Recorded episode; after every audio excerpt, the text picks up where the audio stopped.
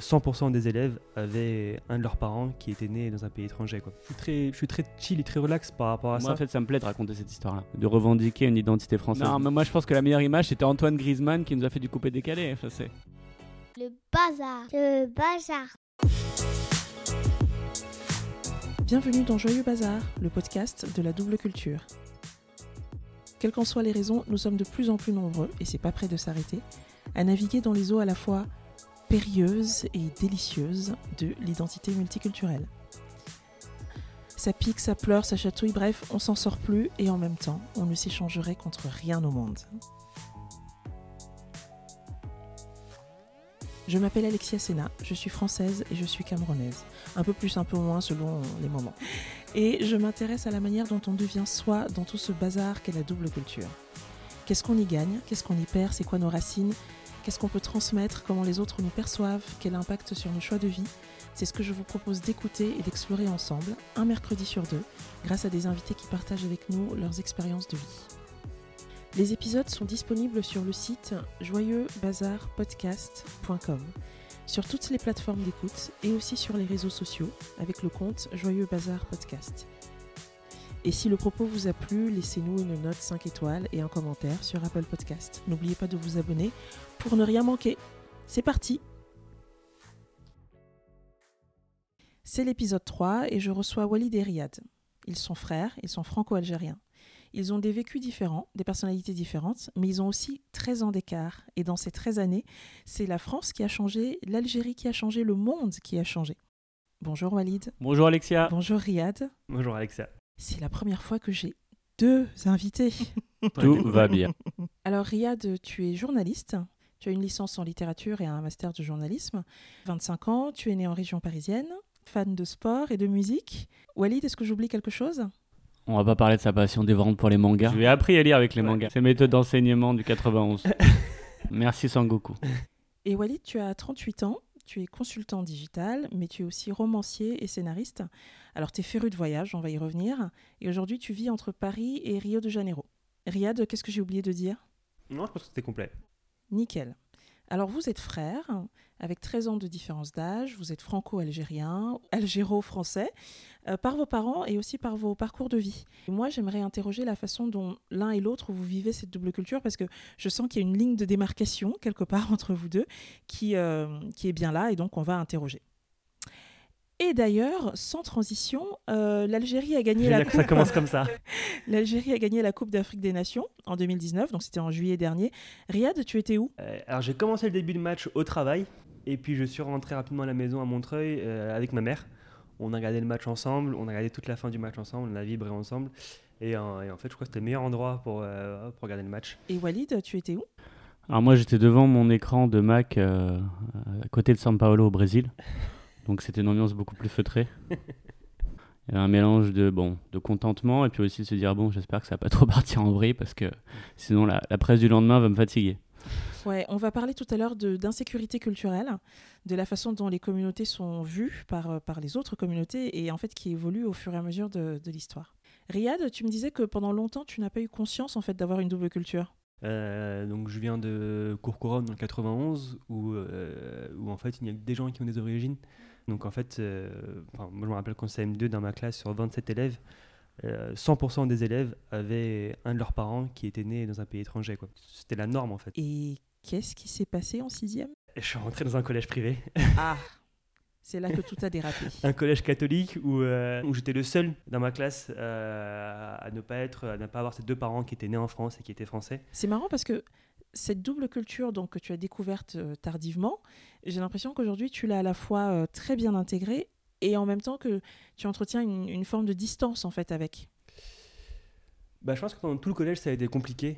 À mon avis, c'est le moment où on a moins envie d'être différent. L'adolescent. Exactement. Tout ce qu'on veut, c'est c'est- c'est ne pas être seul. Quoi. Du coup, euh, je pense que c'est un moment où ouais, j'ai essayé de gommer ça, ou en tout cas de pas trop en parler, ou de faire comme si c'était pas important. Quoi. Et puis, je sais pas trop ce qui s'est passé. euh, Fin collège, début lycée. En fait, j'ai compris que c'était que c'était trop, c'était trop cool quoi, d'avoir d'a- d'avoir ça et que qu'en fait, j'étais capable de raconter autre chose que mes, que mes camarades de collège, que j'avais une autre expérience et que c'était bah, c'était trop bien, tu vois.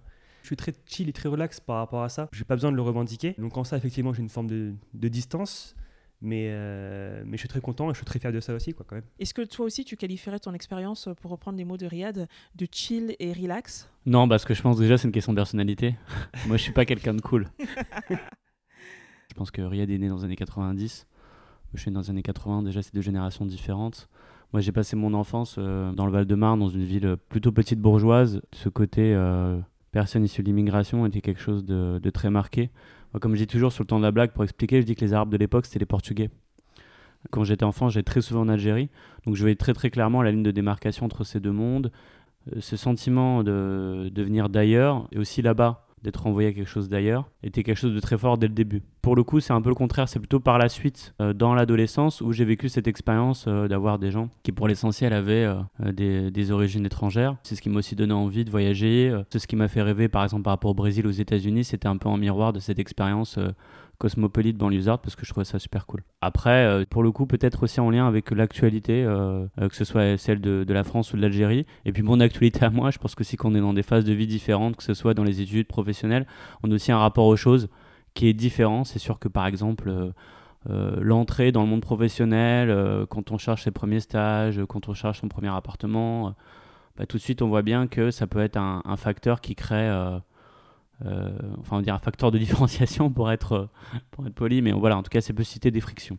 Après, il y a la façon dont l'un et l'autre vous le vivez. Euh, par exemple, Riyad, tu me disais que le fait que dans une conversation, la question puisse arriver relativement rapidement au fait que tu es doux ou tes parents sont doux, tu me disais que toi, tu es très chill, pour reprendre tes mots, et tu as l'impression que Walid est un peu plus tendu sur le sujet. Moi, ça me dérange pas du tout. Au contraire, je comprends qu'on puisse poser la question. Enfin, ça joue beaucoup sur la personnalité d'une personne, sur l'identité, et si tu veux apprendre à connaître quelqu'un, finalement, c'est assez logique pour cette question. Je suis content de poser la question euh, euh, en retour, et puis on, en discute, et puis ça crée un sujet de discussion. La question de la, des identités multiples en France, elle est un peu mieux assumée, donc euh, il y a quelque chose peut-être d'un peu moins connoté. Mais c'est vrai que moi, comme j'ai évolué souvent dans des milieux aussi où j'étais là, une des seules personnes d'origine étrangère, notamment maghrébine, c'est vrai qu'il y a un petit côté être défini uniquement par ça. Donc moi, ça, m'embête toujours quand, quand, quelqu'un, quand je rencontre quelqu'un, que la première question soit autour de ça, parce que je trouve qu'il y a un côté un peu euh, euh, paresseux, en fait. C'est-à-dire tu te dis, c'est une voie facile, quoi. C'est ce que je porte sur mon visage, dans mon nom, et du coup, la personne s'engouffre là-dedans, alors que finalement, elle pourrait essayer de me connaître euh, par, par d'autres façons ou par d'autres facettes. La, la, stratégie que j'ai adoptée, c'est que c'est souvent moi qui en parle en premier. Comme ça, comme plus comme habité souvent à l'étranger, etc. Ces dernières années, je fais beaucoup de voyages du coup, forcément, bah voilà, j'ai pas la tête du français typique. Même si paradoxalement, j'ai l'impression que ça pose moins de questions à l'étranger qu'en France parfois. En fait, moi, ce que j'aime bien en racontant cette histoire-là, c'est raconter l'identité multiple de la France, en fait. C'est pas tant sur le fait d'être algérien, mais c'est dire, vous voyez, en fait, la France, c'est un peu plus complexe que ce que vous pensez. C'est aussi ça. C'est aussi ça. Et moi, en fait, ça me plaît de raconter cette histoire-là. Et ça, ça nous amène au fait que, au-delà des individus qu'on est, il y a aussi des histoires collectives, euh, géopolitiques en l'occurrence, qui ont eu lieu avant nous alors dans le cas de la France et de l'Algérie, il y a une histoire qui est quand même, euh, comment dire, pour le moins euh, délicate ou complexe. Est-ce que vous avez l'impression, vous en tant qu'individu, d'avoir réussi à vous extraire de ça? Ou est-ce que vous avez l'impression que ça vous rattrape tout le temps en fait? Euh, je m'en suis extrait et quand on en, quand on en parle, j'ai avoir tendance à, à, ne pas trop de m'exprimer sur ce sujet-là parce que je sais que de toute façon ma voix est attendue et elle va être particulièrement écoutée. On a envie de savoir ce que pense le franco-algérien. quoi sur les, sur les relations entre la France et l'Algérie. Mais ouais, moi je suis pas forcément super, euh, super à l'aise avec ça parce que je pense aussi que j'ai pas toutes les clés historiques et je n'ai pas encore euh, euh, compris toutes les subtilités. Il y, a plein de, il y a plein de détails, des choses que j'ai pas encore vraiment compris des deux côtés. Du coup, et comme c'est des sujets un peu, un peu touchy, je pas voilà, peur de dire n'importe quoi. Et, puis après, c'est mon histoire personnelle, ouais, je pense que j'ai réussi moi à, à, vraiment me construire en dehors de, en dehors de cette, cette histoire-là Moi, ce qui me concerne, je pense qu'en fait, euh, pendant très longtemps, euh, j'ai pas du tout saisi le contexte historique. J'allais très souvent en Algérie quand j'étais enfant et que c'était pas un sujet dont on parlait. Et qu'en France, euh, voilà, pendant très longtemps, même en cours d'histoire, quand on parlait de des décolonisations, c'était simplement une succession de dates. Et en fait, même quand on parlait de guerre, la guerre d'Algérie, en fait, je pense que je comprenais pas ce que ça voulait dire la colonisation, c'est-à-dire l'idée d'arriver dans un pays, l'occupation, euh, enfin la confiscation des richesses, la, culturation, etc. par exemple, je comprenais beaucoup plus ce que ça voulait dire l'esclavage, euh, euh, la Shoah. Pour moi, c'était très concret. Je voyais tout à fait ce que c'était. Et puis en plus, il y avait quand même pas mal de films plutôt américains, on va pas se cacher. Pour moi, l'Algérie, bon, bah, ok, la décolonisation. Et comme ça veut pas l'air d'être un sujet spécialement douloureux, je comprenais pas trop. Après, je pense qu'il y a plutôt dans le courant des années 2000, comme il y a eu en France, une loi en qui visait à reconnaître le rôle positif de la, de la colonisation. Il y a eu le match France-Algérie avec l'envahissement du terrain. Enfin, il y a un certain nombre d'événements, et puis je pense que ça correspondait à mon âge aussi. J'avais, commencé, j'avais 20 ans. Euh, et du coup, c'est là où j'ai commencé vraiment à comprendre en fait, le lien entre les deux pays. Et j'ai commencé beaucoup plus à lire sur le sujet. Et en fait, je me suis rendu compte à quel point c'était clé euh, dans la construction de l'identité française moderne. C'est-à-dire que quelque part, sans la guerre d'Algérie, il n'y aurait pas eu la Ve République. De Gaulle serait parvenu. Je pense que toute l'histoire euh, voilà, de, la cité française et la manière dont c'est structuré aujourd'hui bah, liée à l'histoire de l'immigration de travail de ces 50 dernières années. Donc beaucoup lié à tout ce processus de décolonisation. Donc pour moi, c'est quelque chose que j'ai vraiment découvert après coup. Et en fait, j'ai trouvé ça passionnant. Et euh, mais comme je me suis passionné pour l'histoire du Mexique, du Brésil, des États-Unis, en fait, j'ai plus vu comme ça. Je n'ai pas vécu comme au début comme un truc euh, en fait qui parlait de moi. Et c'est finalement beaucoup plus récemment à travers des histoires familiales que j'ai découvert que j'ai compris en fait les implications personnelles que ça avait pu avoir dans ma propre histoire. Simplement parce qu'on est dans une culture où on parle pas du passé. Par exemple, moi j'avais des amis quand j'étais au collège qui euh, étaient juifs et euh, moi j'aimais bien l'idée que enfin ce que je ressentais c'est que chez eux il y avait beaucoup plus cette idée de transmission on va beaucoup parler de foot. Hein. Je ne sais pas pourquoi. Je suis la première surprise que ça prenne cette tournure parce que c'est pas exactement mon domaine d'expertise. Mais euh, bon, c'est comme ça et, ça va être très bien. Donc, euh, ce match, ce match la, pelouse a été envahie par les supporters. La Marseillaise a été sifflée. Euh, et en fait, on a appris il y, y, a quelques mois que la Fédération algérienne de foot propose à la France d'organiser une nouvelle rencontre entre les deux pays. Alors, on pense que ce ne sera pas tout de suite, euh, vu les, conditions euh, sanitaires du moment. Mais bon, voilà, qui se tiendrait en Algérie cette fois. Et vous, euh, ce, match, alors, vous le sentez comment? Bah, très bien. quand il y a un match de foot, quand il y a un attentat ou des choses plus graves, c'est toujours ma mère, en fait, qui en parle et qui a cette crainte-là et qui me le dit. J'espère que c'est pas un Algérien. C'est super triste de penser ça quand même à chaque fois. En gros, on n'est pas déterminé par l'agissement ponctuel d'une personne sur une communauté. Typiquement, euh, Marc Dutreux été condamné pour pédophilie. Je pense pas que tous les Belges soient excusés. Je fais le lien avec ce qu'on a appelé tout à l'heure euh, l'insécurité culturelle, c'est-à-dire que on a eu France 98 avec ce magnifique slogan euh, Black Blamber, et puis trois ans plus tard, effectivement, ce match entre la France et l'Algérie. Encore un an plus tard, le Front National au second tour de, la présidentielle. Donc on dirait que l'histoire nous fait en fait des pieds de nez permanents. Comment est-ce qu'on se situe et on se dit que d'une certaine façon, voilà, ça ne me concerne pas ou plutôt ça ne me définit pas? C'est ce qui est dur, c'est d'être défini, de ne pas pouvoir se définir, et c'est en fait c'est des gens qui nous définissent qui décident comment on est et qui on sera. Et du coup on est là à se battre avec ça. Euh, je pense que maintenant c'est moins vrai, mais pendant très longtemps j'ai toujours essayé d'être euh, exemplaire en tant que personne, parce que j'avais l'impression de représenter tout un groupe. Hmm. je suis complètement d'accord avec ça, et en fait aujourd'hui euh, je revendique l'idée de ne pas être exemplaire, parce que je trouve que c'est ça être libre aussi. Moi, ce que je fais, ça me concerne moi. Si j'ai envie de faire les choses bien, c'est parce que j'ai envie de les faire pour moi et parce que c'est conforme à mes valeurs, mais parce que j'ai envie de euh, euh, représenter quelque groupe que ce soit, même si évidemment euh, on peut en être dépositaire de manière ou d'une autre. Et moi, je considère, par exemple, en tant qu'individu, être à l'intersection de plein plein de communautés différentes en fait. Les Algériens, les Français, les diplômés d'école de commerce, les romanciers, les globetrotters. Je trouve ça intéressant le côté ce côté représentation alors que pas forcément représentativité. Enfin, ça me fait penser euh, sur un autre sujet à une femme qui était interviewée sur les quotas euh, de femmes dans les conseils d'administration, est-ce qu'il faut ou pas. Et on lui disait, bah, quand même, il y a un petit sujet de sourcing. C'est-à-dire qu'on euh, ne trouve pas forcément autant de femmes compétentes pour ce type de poste qu'il faudrait.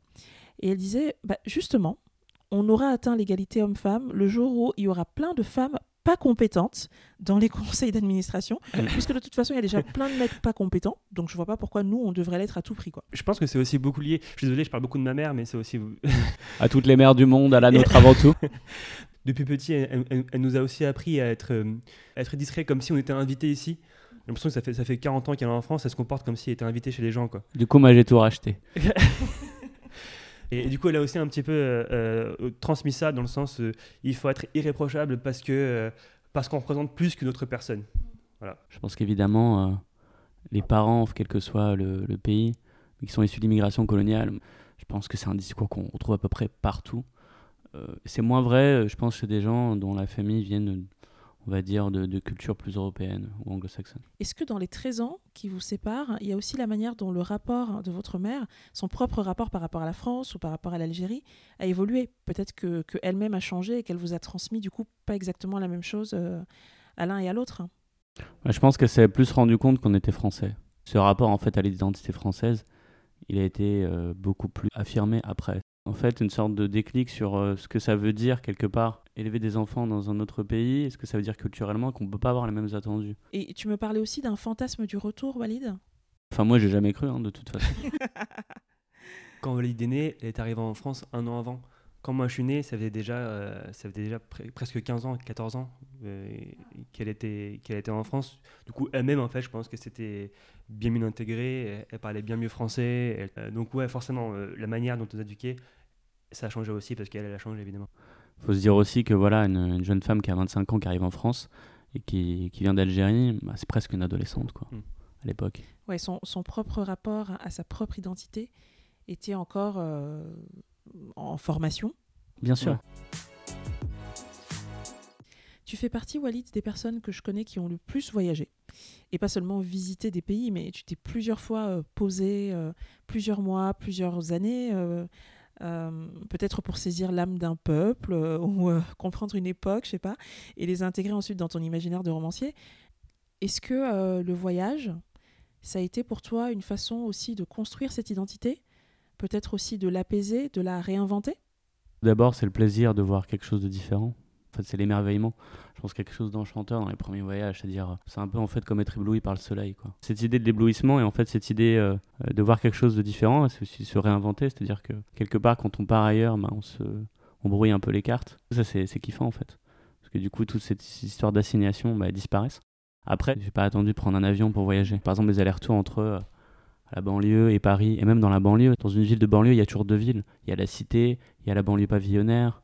Dans la cité, même, il y a plusieurs mondes. Pour moi, le voyage, il était là. Et en fait, c'est juste que c'est comme si j'avais envie d'aller à la source et comprendre comment ça se faisait. Et aussi, en fait, je pense que dans le malaise identitaire que je ressentais en France, pas forcément seulement à titre personnel, hein, mais plutôt de la société dans son ensemble, en fait, j'avais envie de comprendre pourquoi c'était comme ça et comment ça se passait ailleurs. Typiquement, voilà, quand on est né dans les années 80, on fantasme les États-Unis à travers leurs séries, à travers euh, voilà Michael Jackson sur MTV, Carl Lewis, Michael Jordan. Enfin, c'était fou, quoi. Du coup, ça m'interroge moi-même en fait sur la manière dont les choses se passent en France et aussi en Algérie. Moi, un des problèmes aujourd'hui que j'ai avec l'Algérie, c'est que je trouve hyper dommage en fait que l'Algérie se revendique pas beaucoup plus pluriel. Pour les Berbères notamment, voilà. euh, pour les Kabyles, c'est un sujet encore plus, euh, plus à fleur de peau. Je pense qu'il y a aussi une part française, une part espagnole. Voilà, l'Algérie, c'est un pays qui est, multiple, mais qui se vit pas comme multiple. Et je pense qu'il y gagnerait, euh, vraiment. Et je pense que ce serait une manière aussi de se réconcilier avec la France, que les deux pays soient en miroir sur ce point de vue-là. Et d'ailleurs, je pense que les équipes nationales en sont un bon reflet. Quand on regarde la composition des deux équipes, on a autant de fils d'Afrique et fils de France dans les deux équipes. Ah ouais, ça promet d'être un sacré match. Une des choses qui m'intéresse particulièrement et qui est à la base de ce podcast, c'est de comprendre comment l'individu, euh, partant d'une complexité, donc euh, quelque chose qui n'est ni bon ni mauvais, hein, mais qui juste est comme il est, en l'occurrence complexe, euh, comment l'individu devient qui il est. Riyad, qui es-tu devenu toi? Je, je, je citais un rapport que j'aime bien qui s'appelle Dinos qui dit c'est beaucoup plus large. Dit à défaut d'être quelqu'un de bien, j'essaie d'être quel- quelqu'un de mieux tous les jours. Et, Ah ouais, tu sens que c'est une phrase qui sort souvent en fait. C'est vrai que c'est ma phrase que je répète à chaque fois, peu importe la situation. Partout. Et, et ouais, non, je pense qu'aujourd'hui, je suis juste euh, le résultat de tout ce parcours et toutes ces questions que je me suis posées et toutes les réponses que j'ai trouvées ou pas du tout trouvées ou des questions que j'ai juste éludées en me disant de toute façon, c'est pas les bonnes questions des fois, faut juste dire ça aussi. Euh, ouais, voilà. Walid, euh, qui est-ce que tu es devenu toi? Euh, je sais pas. C'est une bonne question. Moi, Je crois beaucoup que les identités sont quelque chose de fluide. Donc à un moment donné, penser qu'on est figé dans un truc, c'est c'est juste très triste et c'est surtout très faux. Moi, ce que je suis devenu, c'est quelqu'un de plus conscient en fait de la manière dont toutes ces expériences, que ce soit les miennes, celles de mes parents, celles des gens que je rencontre, irriguent ma personnalité, mon expérience. En fait, on aurait pu s'arrêter là, parce que c'est la question euh, rituelle que je pose en, en fin euh, d'interview chaque fois, et ça aurait fait une belle conclusion. Mais bon, on a commencé par le foot, donc on va finir sur du foot. Super. voilà, allons-y gaiement. Donc, euh, en juillet 2018, la France a gagné la Coupe du Monde. Tu étais où, Walid? Bah, moi, j'étais à Bordeaux avec Riyad. Ouais. On était ensemble à Bordeaux avec maman, avec notre mère.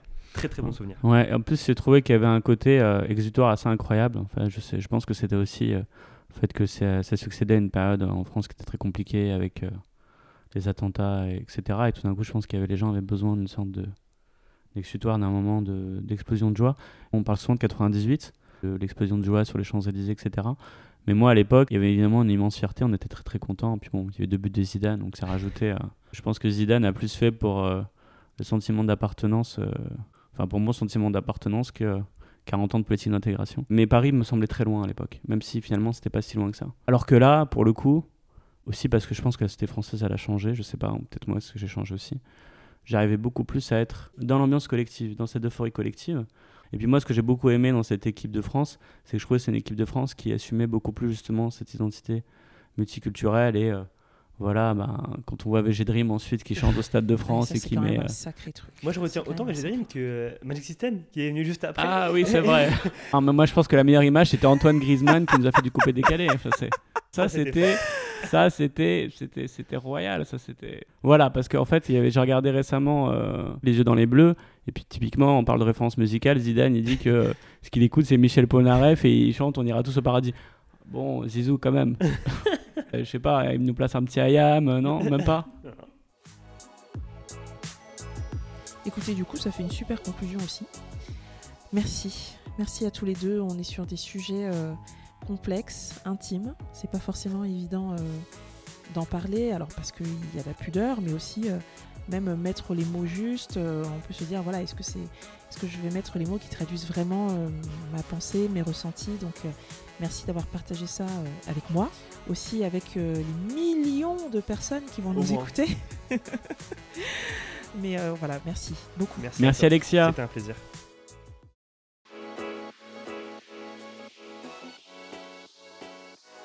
C'était Joyeux Bazar, le podcast des identités mélangées. Merci d'avoir prêté l'oreille.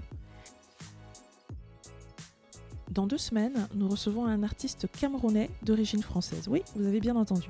Camerounais d'origine française.